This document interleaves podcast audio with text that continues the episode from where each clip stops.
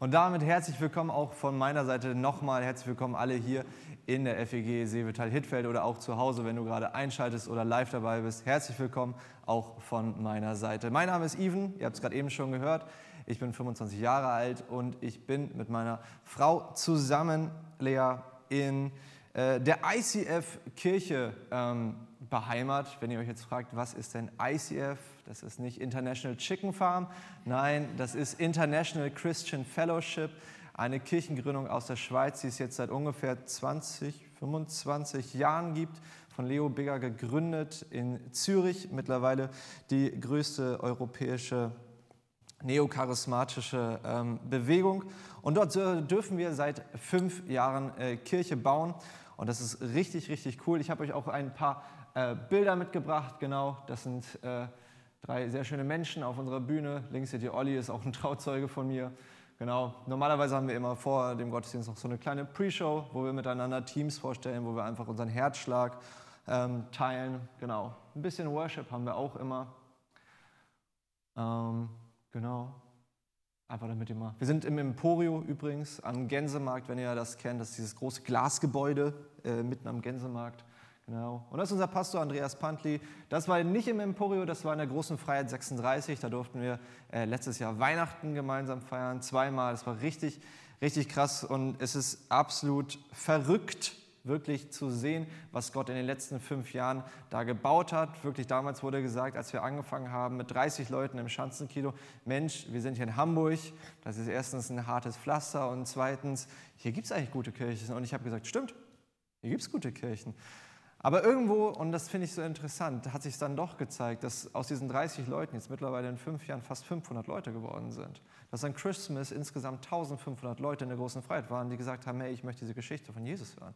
Und das ist absolut verrückt in meinen Augen und ich bin Gott sehr, sehr dankbar, was im ICF passiert. Aber es ist auch absolut verrückt in meinen Augen und zwar in einem absolut positiven Sinne und darauf gehe ich gleich ein, was hier passiert in Hittfeld. Ich meine, ich war hier mein, meine ganze Kinderzeit, meine Jugendzeit hier. Ähm, ich durfte meine Frau kennenlernen und es ist einfach nur extrem wunderschön zu sehen, was aus dieser Gemeinde in den letzten Jahren auch äh, geworden ist, was hier passiert ist, euch alle wieder zu sehen. Es ist für mich eine irre Wertschätzung, hier vor euch sprechen zu dürfen. Also danke auch euch, danke Jonathan für die Einladung. Und es ist eigentlich total lustig. Das ist mir nämlich erst im Nachhinein aufgefallen. Ihr habt gerade eben den Text ge äh, gehört von Michi, Hebräer 11, Vers 1. Das wird heute der Vers sein, an dem ich mich am meisten aufhalte. Und ich hatte voll den Impuls darüber zu äh, sprechen, weil wir auch äh, die letzten Wochen im ICF darüber gesprochen haben. Und ich finde diesen Vers einfach großartig. Ich habe gerade gemerkt, ich habe meinen Timer gar nicht gestartet. Ihr dürft fünf Minuten davon nochmal abziehen. Egal. Ähm, aber dieser Vers ist halt auch sehr, sehr wichtig für mich. Dieser Vers ist auf der einen Seite sehr, sehr schön und ich finde, er, er, er schlüsselt halt diesen ganzen Glauben zusammen, den wir haben. Auf der anderen Seite ist es aber auch mein Taufvers. Und einer meiner letzten, ich sag mal, Kairos-Momente, wie man ja so schön sagt, in dieser Gemeinde war meine Taufe vor fünf Jahren. Genau hier. Alex stand da und ich wurde getauft genau mit diesem Vers. Und ich finde es eigentlich total schön. Natürlich waren Lea und ich auch nochmal hier zu Weihnachten und so weiter. Aber es ist eigentlich total schön, heute hier zu euch sprechen zu dürfen mit dem Vers, mit dem ich eigentlich hier auch rausgegangen bin. Und jetzt wieder da bin. Mit Hebräer 11, Vers 1. Und es ist wirklich ein toller Vers. Nebenbei, neben dem ICF, bin ich wie gesagt auch noch Student am IGW. Ich arbeite noch bei Bibel TV als Social Media Manager. In dem Sinne seid ihr auch mal gegrüßt von all dem, also von ICF. Liebe Grüße, Bibel TV, IGW, ihr seid herzlich gegrüßt. Und ich bin jetzt gerade dabei, äh, meine Bachelorarbeit zu schreiben. Ich werde über Multisite-Kirche äh, schreiben. Äh, wenn ihr euch jetzt fragt, was das ist, können wir nachher drüber schnacken, nehmt jetzt zu viel Zeit ein. Aber so eine Bachelorarbeit, gerade am IGW, ist eigentlich eine etwas größere. Das sind 50 bis 60 Seiten und ich weiß noch nicht, wie ich die schreiben soll. Bisher sind die Seiten noch komplett leer und ich glaube, es braucht noch einige Wunder und ziemlich viel Mut, da das äh, Richtige raufzuschreiben. Und diese Frage möchte ich euch jetzt heute am Morgen auch einmal stellen. Die habe ich euch mitgebracht. Deswegen, ihr könnt euch mal mit eurem Sitznachbar oder eurer Sitznachbarin kurz austauschen. Was hat dich zuletzt einmal richtig Mut gekostet? Könnt ihr kurz einfach mal euch austauschen drüber.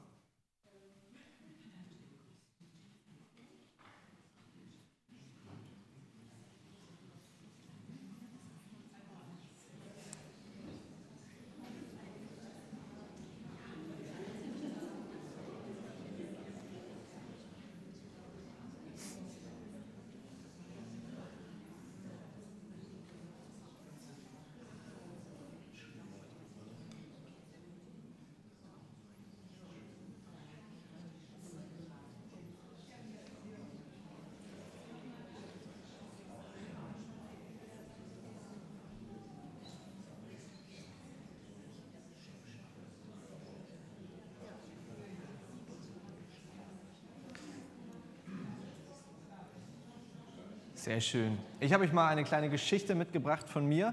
Die ist ehrlicherweise schon ein paar Jahre her. Das war vor ungefähr 15 Jahren, roundabout. Ähm, meine Mama wird sich daran noch sehr gut erinnern, an die Geschichte. Ich war äh, mit meinem damals sehr, sehr guten Kumpel aus der Schule David im äh, Freibad in Hollenstedt. War da jemand von euch schon mal? Wir sind in Hittfeld, Hollenstedt ist nicht so weit. Na gut, das Freibad Hollenstedt ist ein schönes Freibad, kann ich jedem mal im Sommer empfehlen. Und was toll ist an diesem äh, Freibad in Hollenstedt ist, da gibt es ein 3-Meter-Brett. Die Sache ist nur, zu dem damaligen Zeitpunkt waren das 3-Meter-Brett und ich nicht so Freunde. Ich mochte das nicht. Ich habe echt Höhenangst gehabt. Weil die Sache ist ja, und das muss man, also so denke ich, damit ihr das einmal nachvollzieht, ein 3-Meter-Brett ist drei Meter hoch, dann guckst du zwei Meter in die Tiefe noch, weil das Becken ja durch, also das ist ja durchsichtig, und dann war ich Knips ja auch noch 1,50 Meter, das heißt, es sind 6,50 Meter, wo man da runterschaut, und ich springe da nicht runter. Mein Freund David auf der anderen Seite war, ist ja nur ein 3-Meter-Brett, kann ich ja runterspringen. Und er hat gesagt, komm Even, lass da mal hoch. Und ich dachte, na gut, ich will ja jetzt nicht der Oberangsthase sein, gehe ich mal mit hoch. Und David springt runter und ich blieb oben. War ja auch für mich viel sicherer. Ich meine, ich, ich konnte da stehen. Ich, wenn ich das mache, war es ein bisschen ungewohnt, aber ich hatte hier meinen Beton und alles war gut. Klar, der Weg nach unten, der wäre ein bisschen peinlich gewesen, aber ich war erstmal sicher. Und dann meinte David, ach komm, ich mache ja noch ein paar Wellen ins Wasser. Ist ein super Trick übrigens. Dann sind es nur noch viereinhalb Meter, weil dann kann man nicht mehr runterschauen. Sind aber immer noch viereinhalb Meter. Immer noch ein bisschen zu hoch.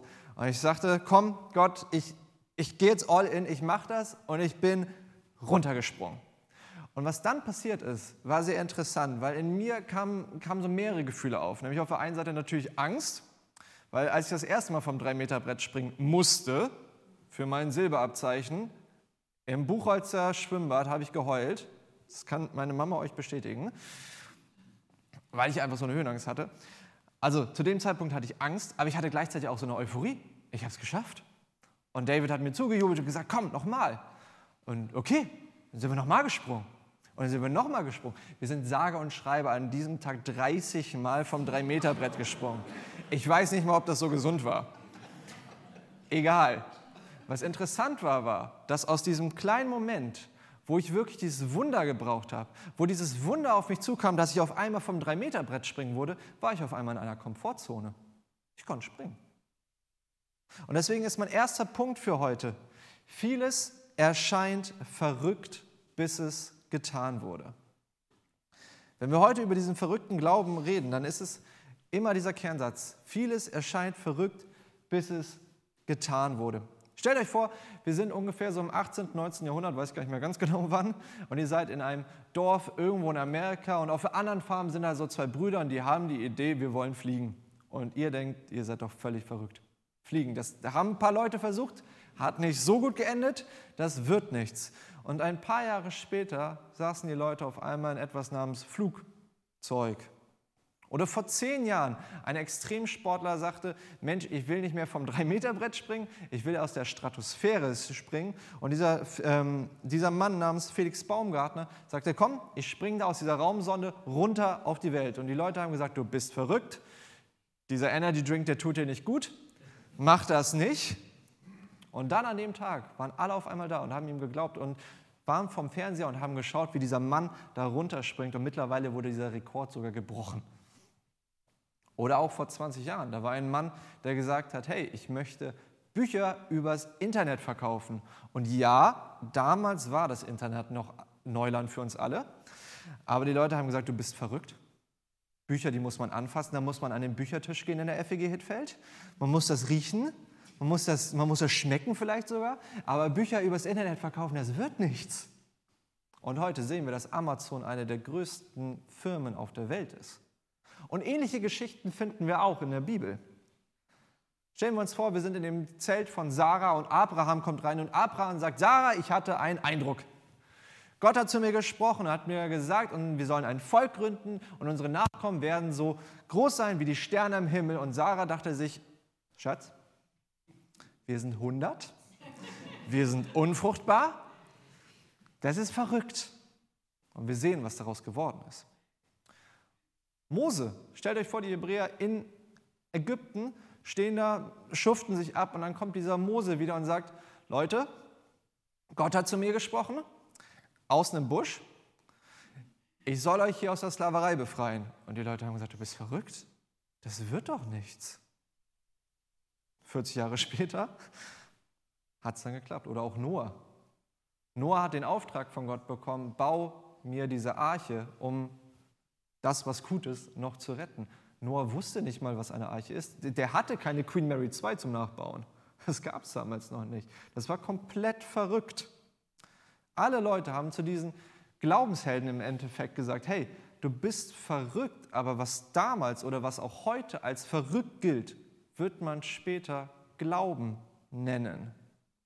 Und was Glaube ist, das lesen wir in Hebräer 11, Vers 1, wie wir gerade eben schon gehört haben. Was ist denn der Glaube? Er ist ein Rechnen mit der Erfüllung dessen, worauf man hofft, ein Überzeugtsein von der Wirklichkeit noch unsichtbarer Dinge. Und der Verfasser vom Hebräerbrief geht dann auch noch weiter, geht auch auf die Schöpfung ein in 11, Vers 3. Wie können wir verstehen, dass die Welt durch Gottes Wort entstanden ist? Wir verstehen es durch den Glauben. Durch ihn erkennen wir das Sichtbare, sein Ursprung, dass das Sichtbare seinen Ursprung in dem hat, was man nicht sieht. Das heißt, es beginnt mit einer inneren Vision von etwas, was sein könnte.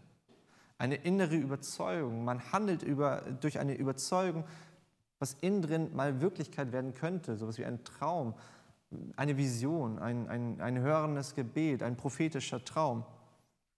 Und dann geht der äh, Verfasser vom Hebräerbrief auf Kain und Abel ein. Kain und Abel, quasi die ersten Söhne in der Bibel. Hebräer 11, Vers 4. Wie kam, wie kam es, dass Abels Opfer Gott besser gefiel als das von Kain? Der Grund dafür war Abels Glaube. Weil Abel Gott vertraute, nahm Gott seine Gaben an und stellte ihm damit das Zeugnis aus, dass er vor ihm bestehen konnte. Und durch seinen Glauben redet Abel heute noch zu uns, obwohl er längst gestorben ist. Also mal ganz kurz zurück ins Alte Testament. In 1. Mose 4, 3 bis 4 lesen wir von diesen Opfergaben von Kain und Abel. Die beiden haben Gott etwas geopfert, eben damals jüdische Tradition und alles war das ja noch so, dass die Leute halt Gott was gegeben haben. Und wir lesen, und das finde ich äh, eine sehr, sehr markante Stelle für vieles. Wir könnten jetzt auch eine ganz andere Predigt zum Beispiel über den Zehnten darüber halten, aber machen wir nicht an dieser Stelle. 1. Mose 4, 3 bis 4. Eines Tages nahm Kain etwas von dem Ertrag seines Feldes und brachte es dem Herrn als Opfer dar. Für mich klingt das ein bisschen so oder interpretiere das so. Kain war da und hat seinen Ertrag gesehen und hat gesagt, ja, das brauche ich, damit ich satt werde, das ist für meine Kids, bald ist Weihnachten und, na gut, Weihnachten gab es damals noch nicht. Ähm, und das, ja, das kann ich Gott geben. Kein nahm etwas von seinem Ertrag seines Feldes und brachte es dem Herrn als Opfer dar. Vers 4, auch Abel wählte eine Gabe für Gott aus. Er schlachtete einige von den ersten Lämmern seiner Herde und opferte die besten Fleischstücke mitsamt dem Fett daran. Komplett verrückt. Macht für einen Bauer damals überhaupt gar keinen Sinn. Seine besten Schafe, sein bestes Fleisch mit Fett, das war so wertvoll, dem Herrn zu geben. Das Interessante dabei ist, kein sah das Problem. Kein hat gesehen, ja, ich habe da ein Problem. Abel sah das Potenzial. Abel sagte, ja, Gott Gott will ihm etwas geben, kein sagte, Gott will mir etwas nehmen. Und die Frage, die ich dir heute auch stellen möchte, auch in deinem Glaubensleben, ist, siehst du das Problem oder siehst du das Potenzial? Das ist ein totaler Wandel im Kopf, wenn wir uns diese Frage stellen, wenn wir mal den Blickwinkel anders nehmen. Wenn wir erkennen, dass Gott aus Ketten Schmuck machen kann, dann können wir mit diesem Rückenwind Gottes große Wunder erleben, liebe Freunde. Und diese ganzen Helden aus der Bibel, die wurden uns ja nicht gegeben, damit wir die bewundern und beklatschen, können wir ruhig machen, die Engel tun das wahrscheinlich auch, aber sie sind hauptsächlich dafür da, damit wir ihnen folgen. Ein Glaube will, also Glauben ist ja ein Verb, das will ja getan werden. Über Glauben will ja nicht nur geredet werden. Wäre ja auch total langweilig, wenn wir uns hier jeden Sonntag treffen würden und einfach nur darüber reden würden, wie schön das wäre. Das ist nicht Glauben. Das Interessante, wenn wir heute über verrückten Glauben reden, ihr habt es gerade eben schon in meiner Betonung gemerkt, verrückten, verrückt. Verrücken ist da drin. Und verrücken heißt einfach nur von der Stelle bewegen. Eine neue Position. einnehmen. Das heißt, du gehst nicht mehr davon aus, was deine Augen sehen, sondern du rechnest damit, dass das Versprechen Gottes sichtbar wird, sobald du dich auf dieses äh, Versprechen stützt. Ich möchte sagen, wenn du Jesus wirklich nachfolgen willst, dann ist es nötig, dass du ihm auch dann folgst, wenn der nächste Schritt absolut verrückt erscheint. Auch wenn es absolut verrückt erscheint, dass du ein Volk gründen sollst, dass du eine Arche bauen sollst, dass du dein Volk aus Ägypten befreien sollst. Das Problem, und zwar gerade heutzutage, ist, wir wollen Fakten sehen, bevor wir handeln.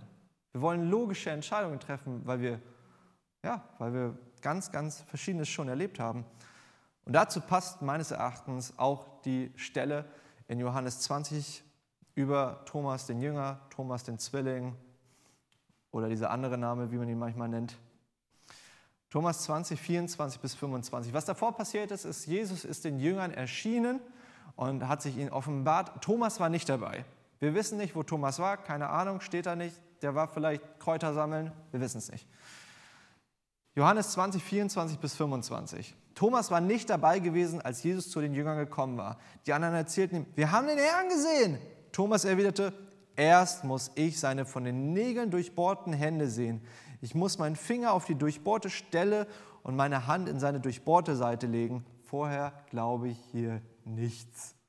Ich kann es verstehen. Der Erlöser, der Retter, der Messias war auf einmal weg und alle sagen auf einmal, du, der war wieder da. Wir haben ihn gesehen.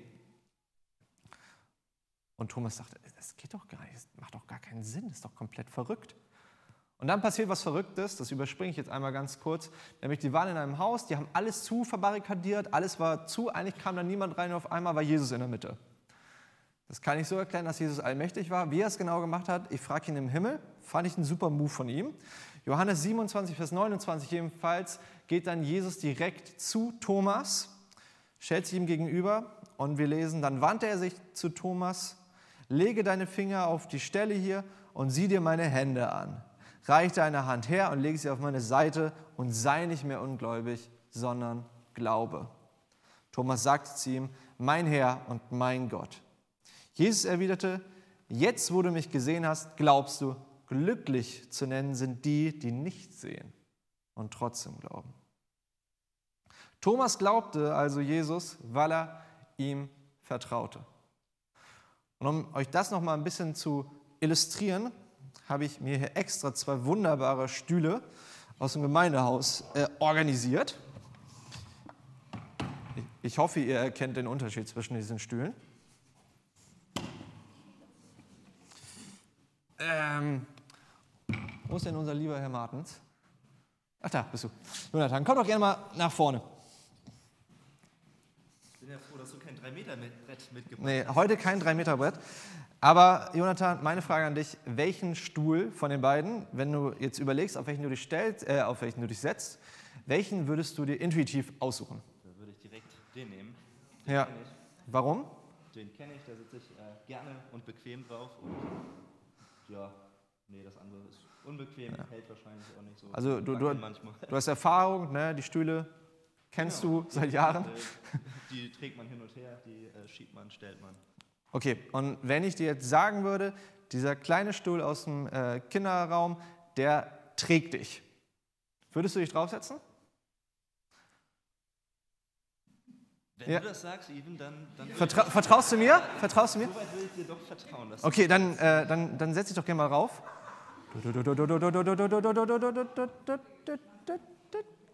Und hält! Großartig. Vielen, vielen lieben Dank, Jonathan. Dieser Stuhl hält, weil, weil er, vielleicht saß er auch schon mal heimlich drauf, wir wissen es nicht, aber weil er mir vertraut hat, was ich sehr, sehr wertschätze. Das ist sehr, sehr lieb von dir. Aber ich möchte auch dich ermutigen.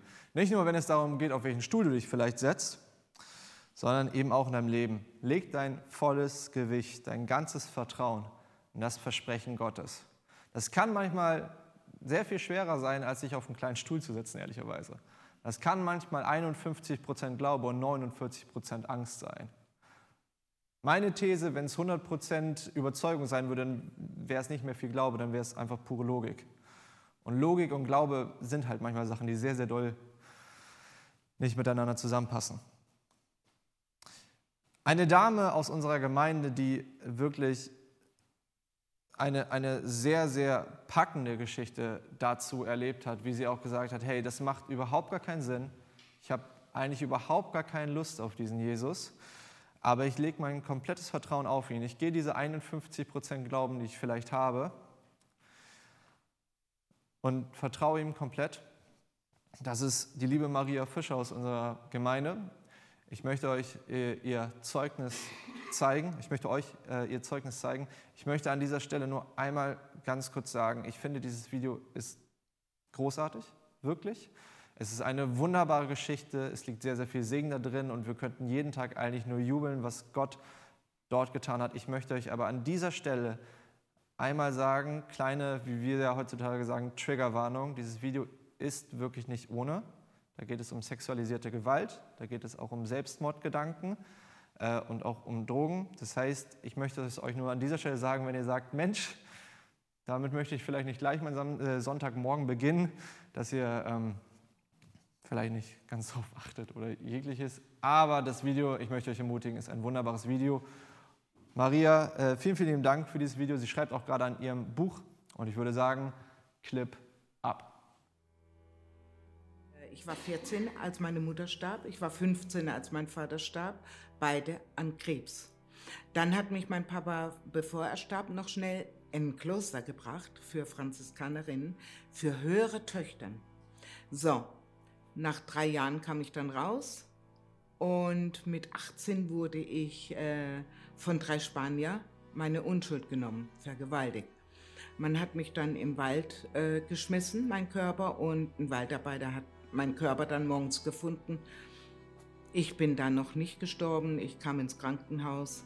Was ganz schrecklich war für mich, dass meine Oma ins Krankenhaus kam und sagt, du bist selber schuld, ich habe dir gesagt, du sollst nicht da ähm, aus, der, aus der Straßenbahn gehen. Okay. Es war alles immer nur, ich war schuld und ich wurde rebellischer und rebellischer. Wenn Leute zu mir gesagt haben, ähm, du musst an Gott ziehen oder Gott ist dein Papa, das habe ich alles nicht mehr geglaubt. Na, und durch das Rebellische wurde ich immer mehr, ich habe mir immer die falschen Männer gesucht. Ich war viermal verheiratet. Also der dritte Mann war dann ein Zuhälter, hat mich dann äh, von Hamburg, ich hat mich dann nach Amsterdam verschleppt und äh, war ein Jahr eine Prostituierte. In dieser Zeit musste ich auch immer meine Nägel schön machen und kam dann in so ein Nagelstudio, wo so ein Missionaren-Ehepaar aus, äh, aus der USA kam. Und die haben also evangelisiert, die Prostituierten, die da sich die Nägel aufgezogen haben. Ich habe dann immer gesagt, ich will von diesem Scheiß nichts wissen. Ich war so rebellisch, wenn die Sprache auf Gott ging. Es wurde mir immer sch schlimmer. Ich habe einmal versucht, mit Tabletten mich umzubringen, hat nicht geklappt. Er hat mich gefunden, Magen aus Pumpen weiterlaufen. Und das zweite Mal habe ich dann gedacht, okay, jetzt springst du einfach vom, vom Balkon. Ähm, Heute weiß ich, dass es Legion von Engeln waren, die mich am Schluss nicht nach vorne runtergeschmissen haben, sondern auf die Balkonseite. Ich war so voll gepumpt mit Drogen und äh, Alkohol, dass ich auf die Innenseite gefallen bin. Hatte mir drei Nägel gebrochen, bin eben am nächsten Morgen musste ich mir die Nägel machen lassen. Ich kam da an und ja, das Ehepaar hat dann nur gesagt, mit Tränen in die Augen, was du brauchst, ist Jesus. Und dann habe ich ganz hart gesagt zu denen, okay, was muss ich dafür bezahlen und was muss ich tun? Weil für mich war alles, ich muss für was bezahlen, ich muss für was tun. Und ich hatte mich erinnert, ich hatte, als ich da auf dem Balkon gefallen bin, hatte ich zum ersten Mal wirklich geschrien nach Gott. Wenn das einen Gott gibt, dann nimm mir mein Leben weg. Ich wollte einfach nicht mehr. Naja, die haben dann mich genommen, in den Keller runter, haben über mich gebetet und haben dann beschlossen, mir gleich noch den Heiligen Geist, für den Heiligen Geist zu beten. Und haben gesagt, du bist äh, errettet. Ich habe nachgesprochen. in dem Moment habe ich so einen Schüttelfrost gekriegt. Ich habe richtig Gänsehaut gekriegt. Und aus der Gänsehaut kamen Schweißperlen. Ich habe also gefroren und geschwitzt in einem. Ich konnte plötzlich lachen und weinen in einem. Und die vier Dinge, weiß ich nicht wie lange, aber bestimmt ein paar Minuten. Gut, dann haben sie gesagt noch, wenn du möchtest, kannst du dann am Montag, es war ein Samstag, vergesse ich nie, am Montag kannst du dann kommen und bei uns anfangen zu arbeiten. Sie haben mir eine Option gegeben, ne? Und dann bin ich nach Hause und auf dem Gespräch nach Hause hatte ich ein sehr kurzes Gespräch mit Jesus. Ich sage, okay, die sagen jetzt, du bist bei mir drin. Ja, und ich sag, mal sehen. Ich gehe jetzt nach Hause und sage zu meinem Zuhälter, ich gehe nicht mehr anschaffen. Und dann wird er wohl mich umbringen. Dann habe ich es auch erreicht, was ich wollte. So, ich bin nach Hause. Ich stehe vor meinem Zuhälter und ich war noch nie so bereit zu sterben. Also schon bereit, mich selber umzubringen, aber dass er mich jetzt umbringt. Und ich sage, ich gehe nicht mehr anschaffen, ich habe Jesus empfangen. So. Und ich war hundertprozentig sicher, jetzt kommt er, holt das Messer und dann habe ich es auch geschafft. Ich kann es nicht sagen, was passiert ist, aber ich weiß heute, es war eine Panzer, ein Panzerglas um mich. Der Mann konnte mich nur angucken er konnte nicht mal so machen, hat sich umgedreht und war drei Tage und drei Nächte weg. Und das war für mich, ja, Jesus ist in mir. Und das war für mich der Wandel. Und seitdem ist für mich mein Leben Jesus. Und Sterben ist ein Gewinn. Wow. Vielen, vielen lieben Dank, Maria. Leute, ich habe dieses Video 50 Mal gesehen, ich habe immer noch Gänsehaut. Es ist kein verrückter Glaube, bis du anfängst, dein Glauben in Worte zu fassen. Das können kleine Schritte sein, das können, das können große Schritte sein. Das kann es auch einfach nur sein, dass du anfängst zum Beispiel zu sagen, hey, ich schreibe auf, was Gott heute in meinem Leben getan hat. Es sind die kleinen Dinge. Aber Gott will Berge in unserem Leben versetzen. Und eine ähnliche Situation, nicht ganz ähnlich, aber eine ausweglose Situation, ein ganzes Leben lang, das finden wir noch in der Bibel. Und das möchte ich euch zum Ende vorlesen, wie auch Gott da gewirkt hat. Und diese Geschichte kennt ihr alle bestimmt. Und das ist die Geschichte von Bartimäus. Jesus und seine Jünger waren in Jericho, als sie wieder die Stadt verlassen wollten. Da saß ein Bettler namens Bartimäus und Bartimäus hatte ein Problem. Er war blind. Und wir lesen, Markus 10, 46 bis 52. An der Straße saß ein Blinder und bettelte. Er war Bartimäus, der Sohn von Timäus. Als er hörte, dass es Jesus von Nazareth war, der vorbeikam, begann er laut zu rufen, Jesus, du Sohn Davids, hab Erbarmen mit mir. Die Leute fuhren ihn an, er solle still sein. Aber er schrie nur noch lauter, du Sohn Davids, hab Erbarmen mit mir. Da blieb Jesus stehen, ruft ihn her zu mir. Ein paar von den Leuten liefen zu dem Blinden und sagten zu ihm, nur Mut, steh auf, Jesus ruft dich. Da warf er seinen Mantel zur Seite, sprang auf und kam zu Jesus. Was soll ich für dich tun? fragte Jesus. Rabbi, flehte ihn der Blinde an, ich möchte sehen können. Darauf antwortete Jesus, geh, dein Glaube hat dich geheilt. Im selben Augenblick konnte der Blinde sehen und er ging mit Jesus. Was ich total interessant an dieser äh, Geschichte finde, sind zwei Sachen. Nämlich erstens, Bartimäus glaubte an Jesus. Er glaubte ihm, dass er der Sohn Davids war, obwohl er ihn noch nie gesehen hat. Er hat nie eins der Wunder miterleben können, weil er blind war. Er hat an ihn geglaubt, einfach nur durch das, was er gehört hat. Und auf der anderen Seite macht dir Jesus einen ziemlich interessanten, ich finde schon fast provokativen Move. Der Mann war blind. Der war ein Bettler an der Straße und Jesus fragt ihn, was kann ich für dich tun? Ist ja schon fast ein bisschen provokativ, aber ich glaube, das ist genau das, was Jesus auch von uns möchte. Bartimäus ließ sich nicht von den Leuten behindern, die weniger Glauben hatten als er. Diese Leute wird es immer geben. Die Leute, die durch die Straße gehen und sagen, das macht keinen Sinn, was du da gerade machst. Auch in deinem Leben. Und deswegen möchte ich dir heute mitgeben, lass dich nicht von deinen Umständen und Stimmen um dich herum kleinreden. Wir haben einen Gott, der tut Wunder. Stunde um Stunde, Tag für Tag. Das haben wir gerade eben gesungen. Ich könnte hier noch ewig weiterreden darüber, wie, wie groß Gott ist, was er für Wunder getan hat, was er für Heilung an mir, wie Jahwe Rapha auch schon in mir gewirkt hat, wirklich. Aber ich möchte dich ermutigen, leg dein volles Gewicht vielleicht auf diesen kleinen Kinderstuhl. Spring vom Drei-Meter-Brett. Keiner erwartet von dir einen kompletten Wechsel deines Lebens. Es sind diese kleinen Babyschritte in Richtung Jesus, die aber ein riesiger Schritt in der unsichtbaren Welt machen.